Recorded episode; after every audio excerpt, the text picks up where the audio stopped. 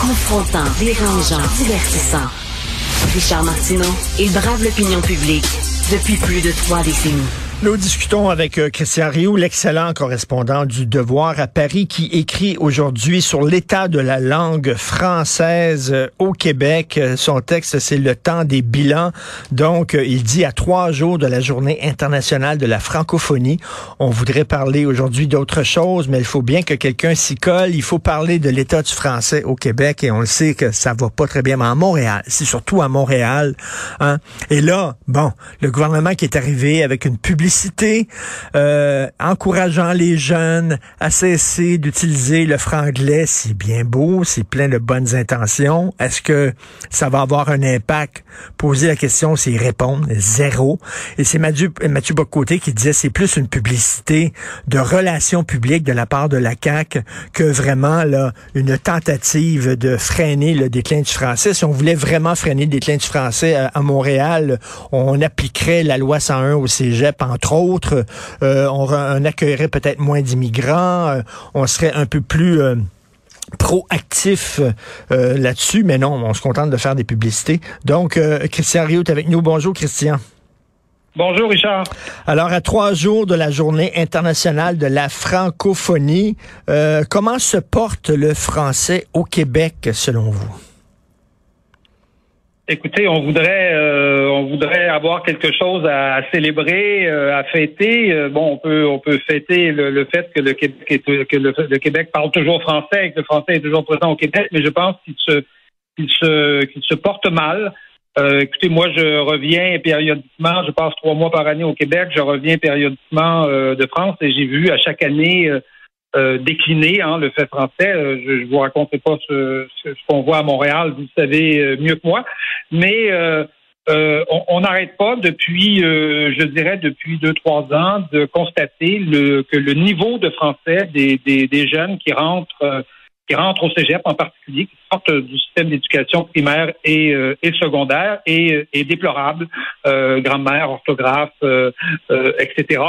Nommez-les. Euh, je pense qu'il y, y, a un consensus social dans la, dans la société québécoise sur, ce, sur ça, mais, mais il n'y a pas de consensus. Et il y a même, je pense, une, une, une, une une façon d'éviter de regarder les causes de, de, de, hmm. de, de cette situation euh, déplorable. Et une des causes, et vous en parlez euh, en long et en large dans votre chronique, c'est l'éducation. On veut dire, il faut revenir. Moi, je vais passer pour un vieux schnock, je vais passer pour un vieux nostalgique, puis on va me dire, pense-toi boomer.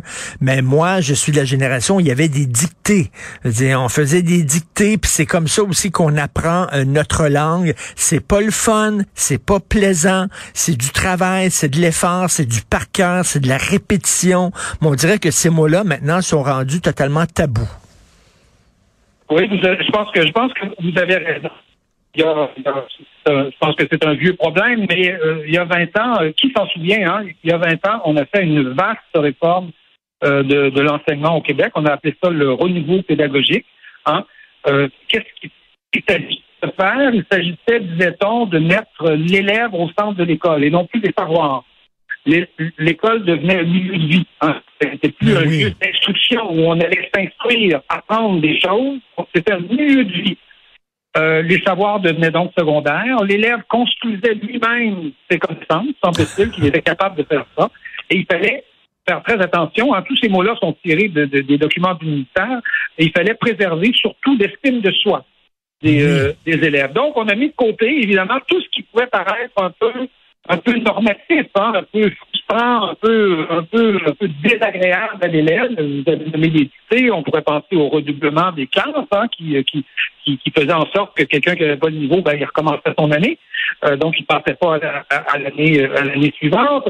Euh, on peut penser aux notes, aux notes chiffrées, hein, qui existent encore, euh, qu'on a maintenues, mais, qui, disparaissent tranquillement, progressivement pour, une forme d'évaluation là plus, subjective. Et donc, tout ça, on, a mis ça de côté et 20 ans plus tard, parce que il faudrait réaliser qu'on est 20 ans plus tard. Là. 20 euh, ans plus tard, il est peut-être temps de faire, de faire le bilan. 20 ans plus tard, qu'est-ce qu'on constate? Une, catastrophe. C'est-à-dire, on constate un effondrement d'un certain nombre de savoirs euh, liés à la grammaire, liés à l'orthographe, à la façon de construire des phrases, à la syntaxe, à l'expression orale aussi, à l'expression orale des, des jeunes. Je pense qu'on constate ça. Tout le monde le constate, tout le monde est d'accord, mais personne ne veut s'interroger sur les réformes qu'on a faites il y a 20 ans. Or, il serait temps, je pense, de le faire. Et ce sont des réformes qui ont été concoctées presque par des savants fous dans les laboratoires qui ont peut-être pas mis le pied dans une classe. Et, vous dites, là, et moi je suis tellement d'accord avec ce que vous dites, vous dites que l'enseignement est devenu une science. Hein. On a donné ça dans des, dans des mains de pseudo-scientifiques alors que à sa base même, l'enseignement, c'est un art.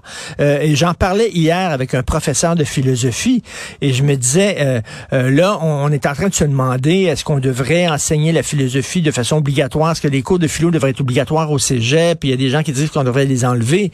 Et je disais, ben c'est pas la philo qui est le problème, c'est la façon dont on l'enseigne.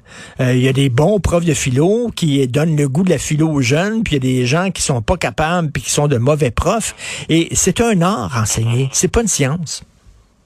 Oui, je pense, que vous avez vous avez raison et, depuis euh, depuis les débuts, je pense depuis les euh, depuis euh, depuis les Grecs et, en passant par par le, le, le, le, 19e siècle, vous prenez un philosophe comme Alain qui, a, qui, a, énormément écrit sur l'enseignement.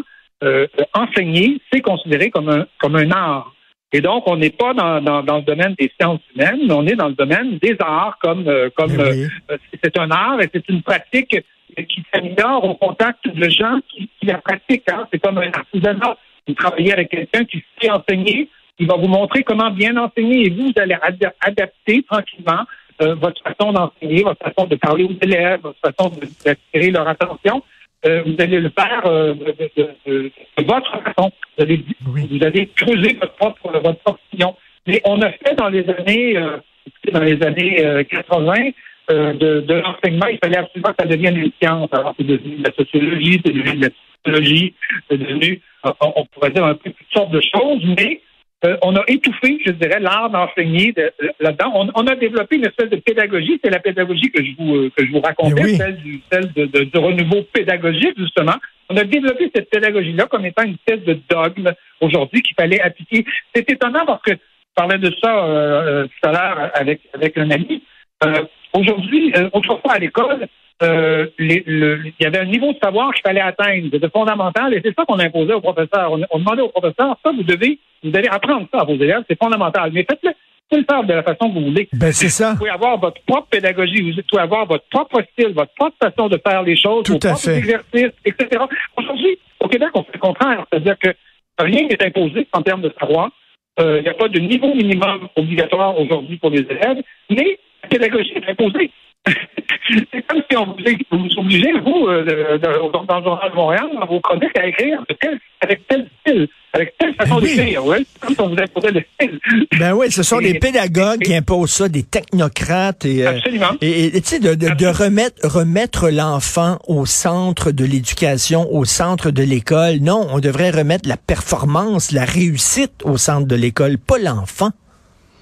Oui, et, et je dirais, euh, je, dirais mieux que la réussite, les savoirs. Mmh, mmh. Euh, c'est, on a une école où euh, on, semble prendre pour acquis que le savoir, c'est plat, que, que la connaissance, c'est ennuyant, ça n'intéresse personne, donc il faut, il faut agrémenter ça euh, euh par des, des, des, par des, des, des, des débats collectifs des, des, des, discussions, des, des, des, des excursions pour telle chose, oui, il faut, il faut agrémenter tout ça parce que le savoir, c'est là. Mais le savoir, c'est là.